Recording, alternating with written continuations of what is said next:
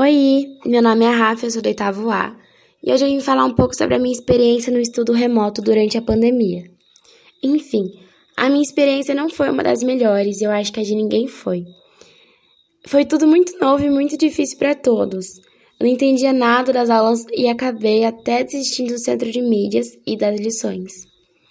Enfim, hoje algumas coisas melhoraram e eu consigo ter uma rotina e uma organização bem melhor por conta de que a gente conseguiu já até ir no presencial, mesmo que seja uma semana sim, uma semana não.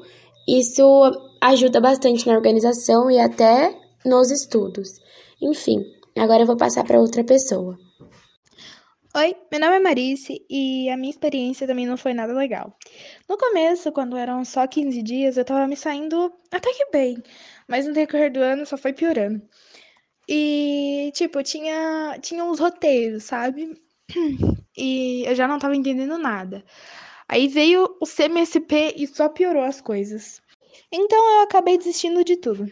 E basicamente foi isso. Oi, meu nome é Vitória. Bom, a minha experiência não foi nem um pouco agradável.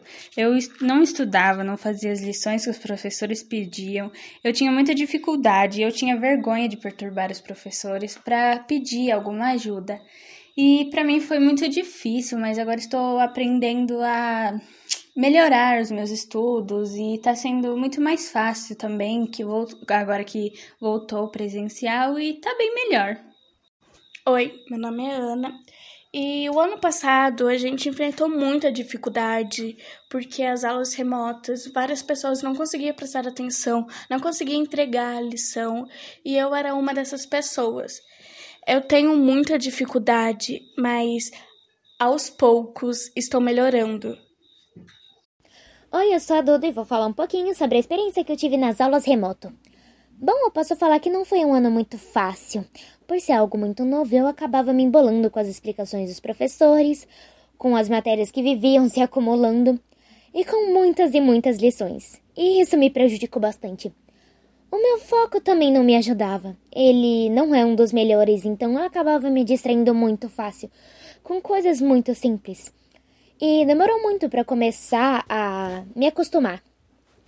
E hoje eu não posso falar que mudou muita coisa, mas eu tô tentando. Eu tento o máximo possível prestar atenção, mesmo que seja muito difícil, fazer as lições o máximo que eu consigo na hora e marcar em vários lugares para eu não esquecer. E é isso. Tá difícil, mas a gente tem que continuar lutando. Enfim, gente, foi isso. Obrigada pela compreensão.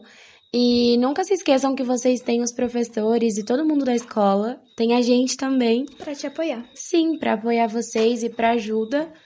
Enfim, é isso. Vocês não estão sozinhos.